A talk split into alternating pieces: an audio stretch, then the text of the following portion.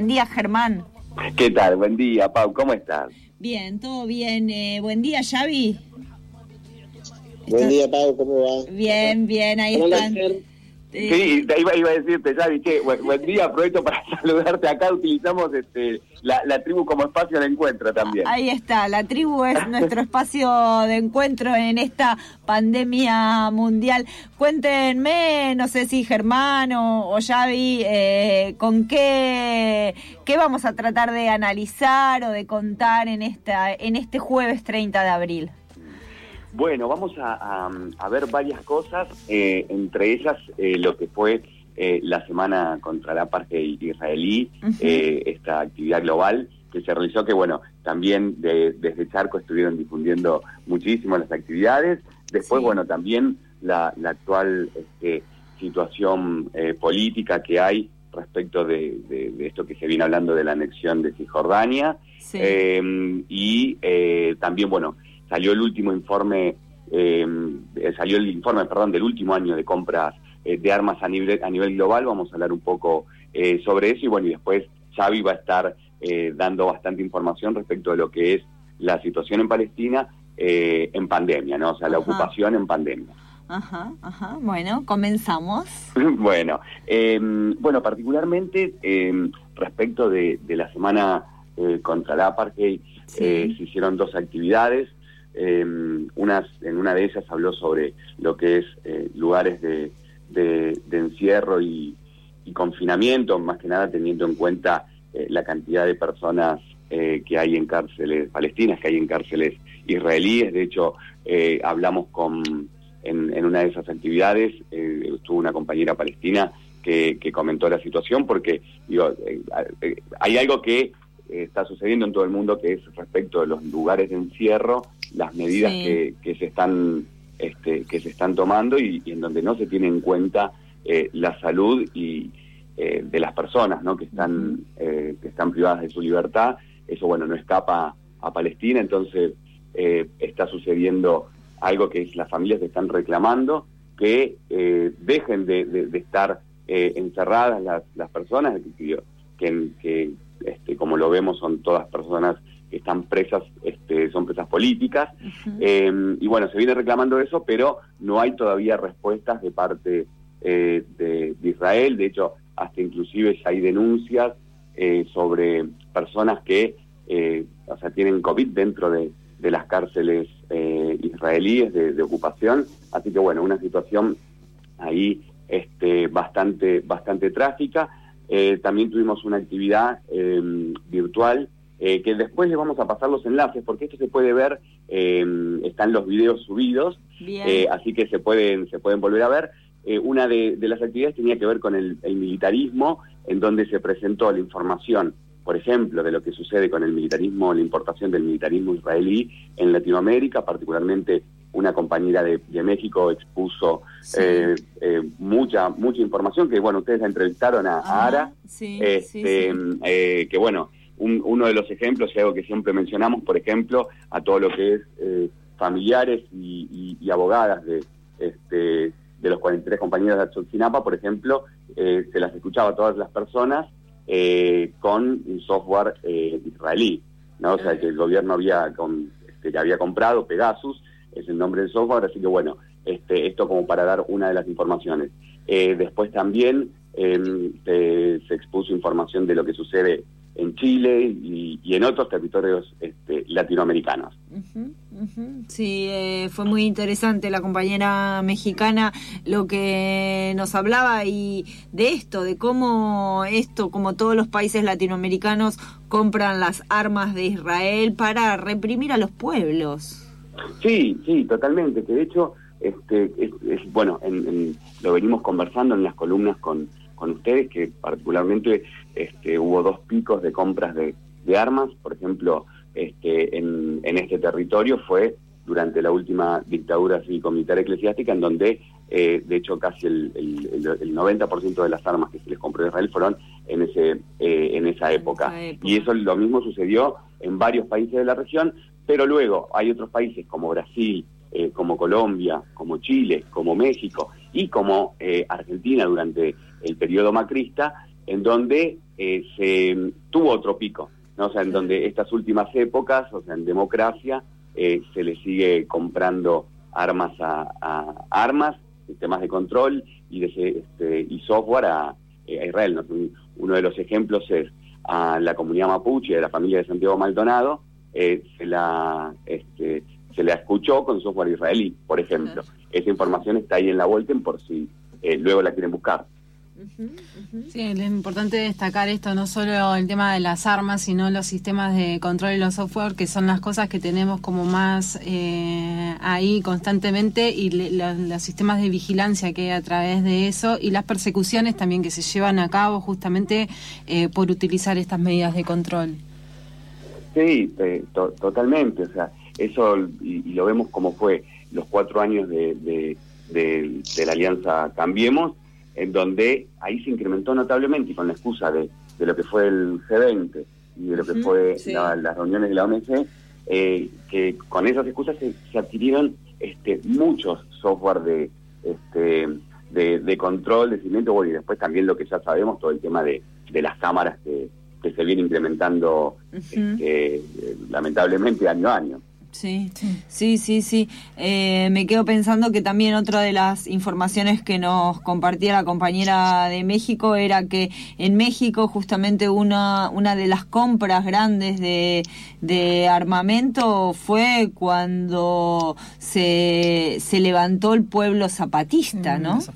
Sí, sí, totalmente. Este, y que ahí la, la decisión de, del gobierno fue en lugar de... Este, de de entablar un diálogo, de acuerdos y demás, fue directamente la compra de, mm. de armas em, y que eso mismo que, que, que, sucede en México, como comentaba también en Chile y en Brasil. Ahora está por salir también un informe de compras de armas em, israelíes en Chile, en donde también vemos cómo los incrementos son a partir del, de, de, las masivas protestas eh, que, que, hay en Chile. ¿no? Entonces, eh, es, es, lamentablemente, o sea, la, la respuesta de, de, estos estados es siempre la misma, que frente a los reclamos legítimos de la población, eh, comprar armas y este, digo, quienes son eh, especialistas en, reprimir es Israel, entonces la mayoría de, de, las armas se le compra se le compra a Israel. de hecho, hablando de, de, esto, vamos a estar publicando en la en la Volten eh, una, una nota el día sábado, que es eh, cómo se incrementó las compras de máquinas de matar a nivel global en, en el último año y en los últimos 10 años, eh, y particularmente si vemos cuáles son los países que más han comprado máquinas de matar y quienes más han crecido, Israel está, está entre uno de ellos. ¿no? En los últimos 10 años este, se incrementó un 30% eh, las compras de máquinas de matar de parte de Israel. Esto solo en compras, ¿eh? porque después también sabemos que produce este, y, es uno de los mayores eh, vendedores. Y después también algo que se destaca de, del, informe que lo hizo el CIFI, que es eh, una organización este, que lucha por la paz este, a nivel mundial hace muchísimos años y es quien este, eh, vuelca mucha información. De los 15 mayores compradores de, de, armas, sistema de control y demás, hay dos que son quienes destinan un porcentaje muy importante del presupuesto, que es Arabia Saudí con el 8% del PBI e Israel con el 5.3%. ¿sí?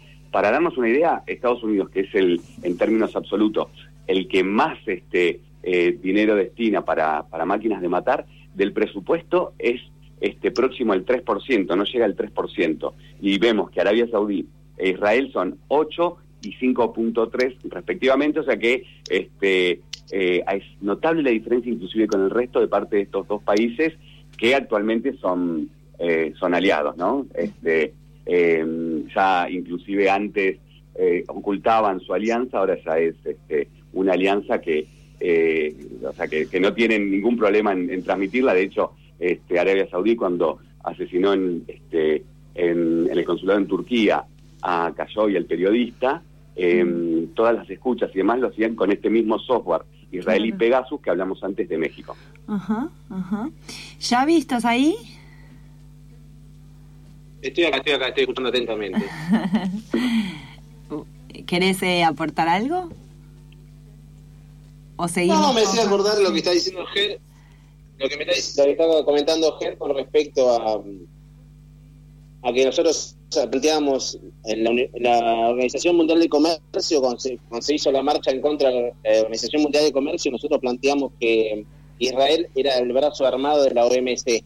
Claro. Y la verdad que no estamos en esa situación y eh, las situaciones las situaciones conflictivas en los países eh, va increyendo y la compra de armas va, va sucediendo lo mismo. Entonces, Claro. eh, eh, no, no- no estábamos tan errados en plantear esas situaciones. Entonces, esta reflexión tenía este, con respecto a lo que dice Germán.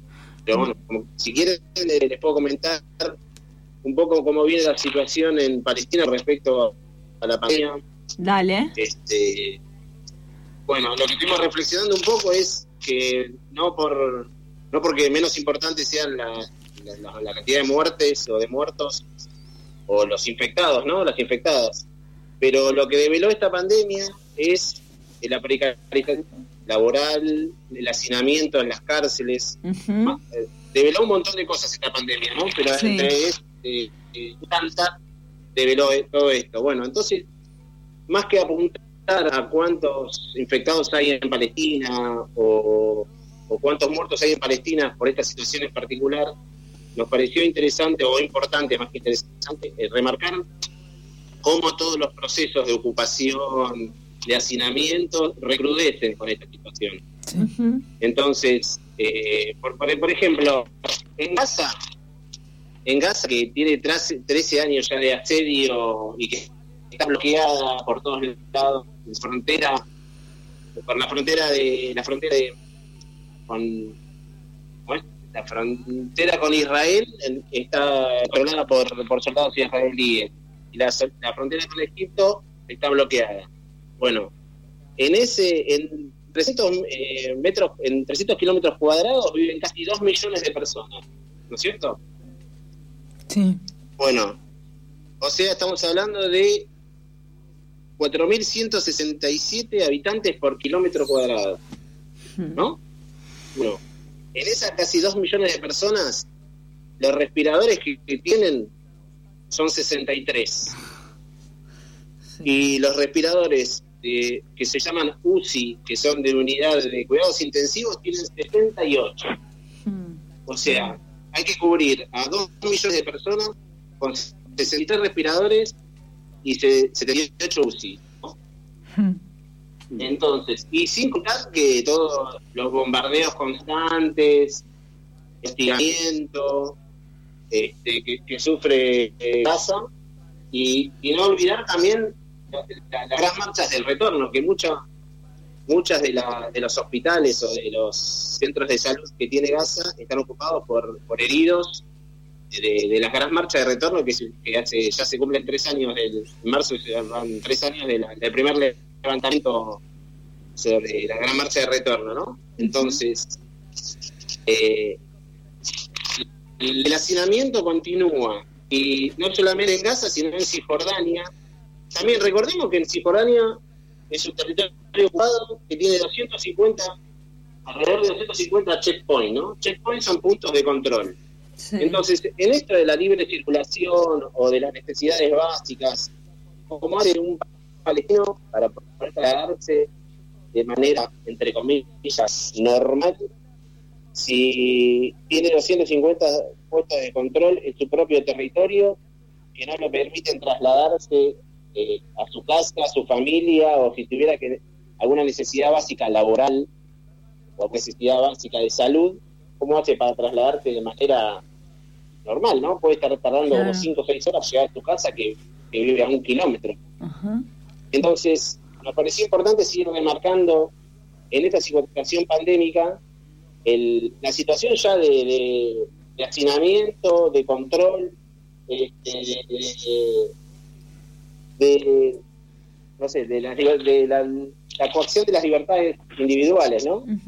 Entonces, este, en- con, respecto, con respecto a las cárceles, por ejemplo, hay 5.000 presos políticos, ¿no? Hace ya creo que hicimos una declaración dentro del comité pidiendo por la liberación de los presos políticos palestinos, porque si imaginan, si en las cárceles de, de las cárceles palestinas hay hacinamiento, imagínense las cárceles eh, que están en Palestina o en territorio israelí, ¿no? Claro.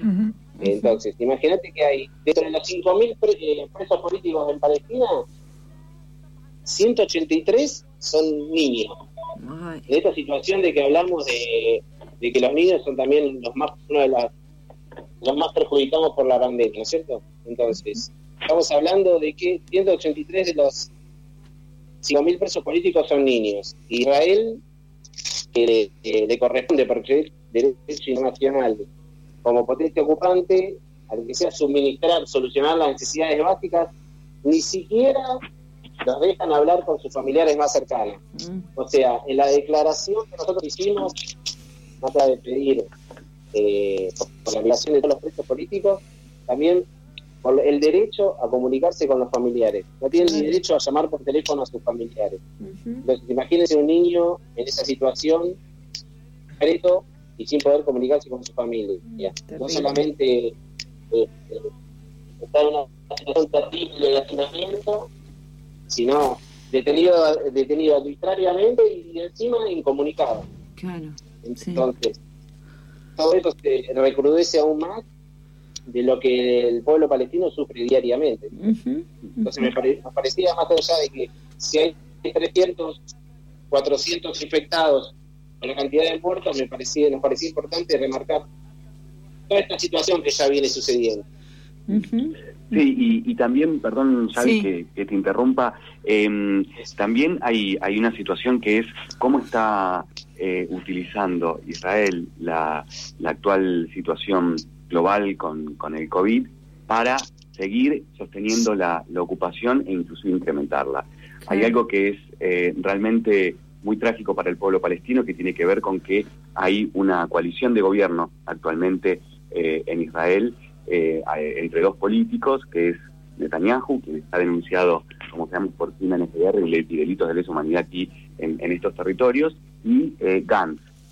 Gantz es un, de un partido político que, este, si bien los medios de comunicación hegemónicos dicen que es de centro o de centro izquierda, la realidad es que es de las derechas, este, su partido se llama eh, Azul y Blanco, eh, y una de las cosas que dijo Gantz, hubo tres elecciones en Israel eh, y en las cuales no hubo mayorías este, eh, ni de parte del partido político de Netanyahu, ni, ni del partido político eh, de Gantz, entonces iba a ser una cuarta elección. finalmente se pusieron de acuerdo, Gantz que decía que nunca iban a negociar con Netanyahu un gobierno de coalición, finalmente lo hizo porque con la excusa del, del COVID, y entre los puntos del acuerdo de gobierno de estos dos políticos está la anexión de eh, muchas de las zonas de Cisjordania. Eh, ya había antes estaba hablando de la situación de, Cisjordania, eh, inclusive la actual Cisjordania que conocemos va a desaparecer como tal porque se espera que en junio, o sea, estamos hablando de un mes, o sea, casi dos meses, nada, van a anexionarse más territorios de Cisjordania. Así que esta es la actual, la actual situación y está el mundo hablando de, eh, del COVID y están utilizando en, en, Israel la excusa de la pandemia para hacer este, este gobierno de coalición que lo que va a hacer es profundizar la ocupación, inclusive sacarle más territorio al pueblo palestino. Hoy publicamos una nota eh, eh, en la Volten respecto de esto, con esa triste, pero profundamente triste noticia este, de, que uno de los puntos del acuerdo es anexionarse más territorio eh, palestino. Así que digo, esto también es lo que está sucediendo en, en este momento. Les, les recomendamos, digo, que, pueden buscar la, información. También eh, ya había hablaba de, de, Gaza, el asedio, los bombardeos. Este, eh, este político Gantz, que firmó el acuerdo con Netanyahu, fue, por ejemplo, quien estuvo a cargo de la operación Margen Protector cuando se bombardeó Gaza en el 2014, en donde murieron asesinadas más de 2.250 este, eh, palestinas y, palestinos. Así que digo, bueno, eso es lo que está, eh, lo que está sucediendo lamentablemente hoy.